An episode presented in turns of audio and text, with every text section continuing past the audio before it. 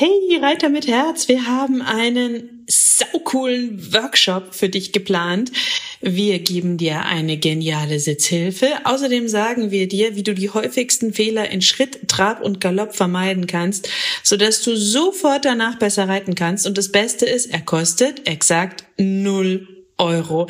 Es gibt nur fünf Termine, also geh jetzt schnell auf www.pferdeflüsterei.de slash Reitworkshop und melde dich ganz schnell an und such dir deinen Wunschtermin aus.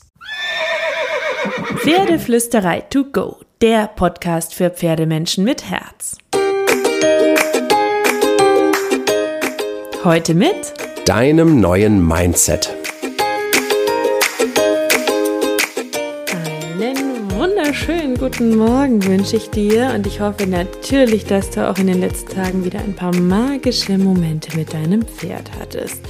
Vor kurzem hat mir mein Pferd eine kleine Lektion erteilt und das will ich dir jetzt erzählen und vor allem, was ich daraus gelernt habe.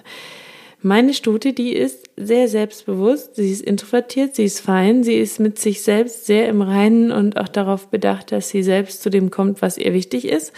Sie passt natürlich auf mich auf und sie ist auch ähm, bei mir. Ähm, umso länger wir liiert sind, umso mehr. Aber sie ist schon daher sehr darauf aus, die eigenen Bedürfnisse extrem zu befriedigen und nicht besonders äh, darauf auszugefallen. Das bedeutet, dass unsere Kommunikation möglichst passgenau sein muss aus ihrer Sicht und klar ablaufen muss.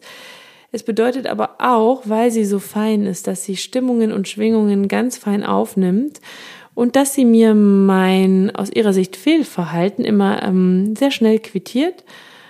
Sie muss es gar nicht laut und deutlich sagen, ich höre ja auch ganz gerne zu, aber sie sagt es auch tatsächlich. Und wenn ich jetzt nicht der Mensch bin, den sie an ihrer Seite haben möchte, dann zeigt sie das auch. Und Pferde, die gelernt haben, dass man ihnen zuhört, die sagen dir dann auch, was sie brauchen, ob wir gerade richtig oder falsch liegen mit unseren Ideen und Ansagen, ob wir etwas anders machen sollen und ob wir gerade uns zum Beispiel, so ist es mir passiert, mm, in einem Hamsterrad befinden und dieses Hamsterrad mit an den Stall bringen. Und das war jetzt die lange Vorgeschichte. Kommen wir zu der Lektion, die mein Pferd mir erteilt hat. Meine Stute spitzt eigentlich immer die Ohren, wirft eigentlich immer den Kopf hoch und kommt oft ans Gatter, wenn ich sie rufe, auch wenn die Nase gerade tief in der Heuraufe steckt.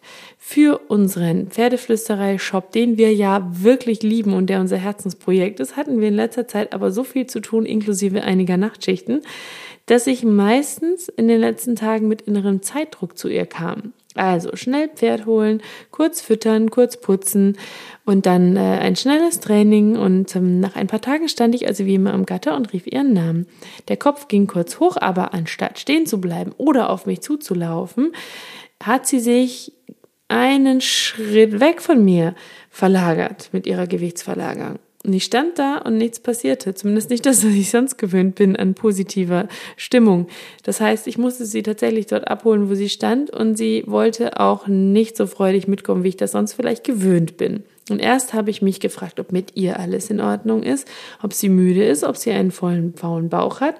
Und dann habe ich angefangen, über mich nachzudenken und wie ich mich verhalten hatte in den Tagen vorher und äh, dass ich liebgewonnene Rituale habe ausfallen lassen, dass ich nicht mit Zen-Modus an den Stall gekommen bin, dass ich nicht im, in der inneren Mitte war, um weiter so esoterisch zu bleiben und dass ich nicht ganz so die Pferdepersönlichkeit Petra rausgeholt habe, die ich sonst gerne raushole und die auch automatisch rauskommt, weil Stallzeit für mich eigentlich Qualitätszeit ist. Es gibt auch zum Beispiel liebgewonnene Rituale. Äh, mein Pferd darf sich gerne auf dem Reitplatz oder in der Halle nach dem Training wälzen, wenn sie das möchtet. Ich äh, kraule, massiere und kratze immer ausgiebig, nachdem wir gemeinsam arbeiten waren. Ich mache eigentlich jeden Tag etwas mit ihr, auch wenn es manchmal nur fünf Minuten sind. Das mache ich aber und versuche es mit Freude zu machen. Und in aller Regel vergesse ich auch alles um mich herum. Alles fällt weg und ich bin einfach nur bei meinem Pferd. Und dieses Gefühl der inneren Ruhe und auch meine Dankbarkeit dafür, dass dieses eigenwillige, wunderbare Pferd freiwillig zu mir kommt, das habe ich kurz ja unter dem Stress und der Arbeit ein bisschen vergraben und habe es aber gar nicht gemerkt. Und äh, meine Sicht war so ein bisschen, oh, ich habe so viele To-Dos, ich habe nicht viel Zeit, ich muss gleich wieder los.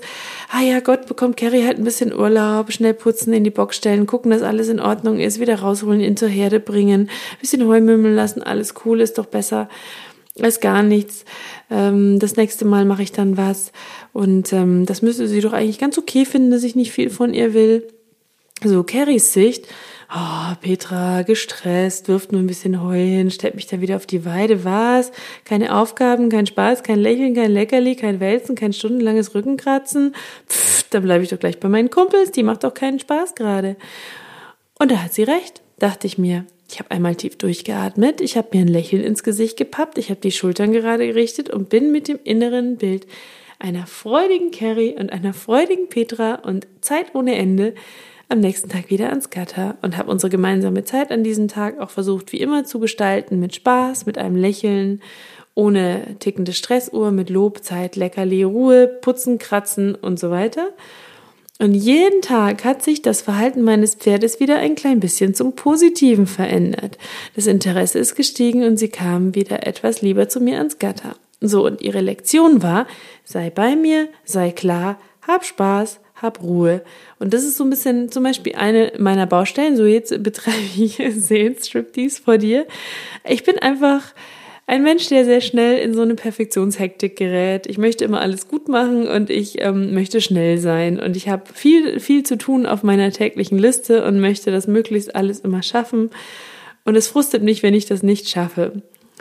Und ähm, vor lauter Perfektionismus bei mir selbst oder bei meinem Pferd vergesse ich dann eben manchmal gelassen zu bleiben. Und ich mache auch ähm, nicht ganz so gerne Fehler.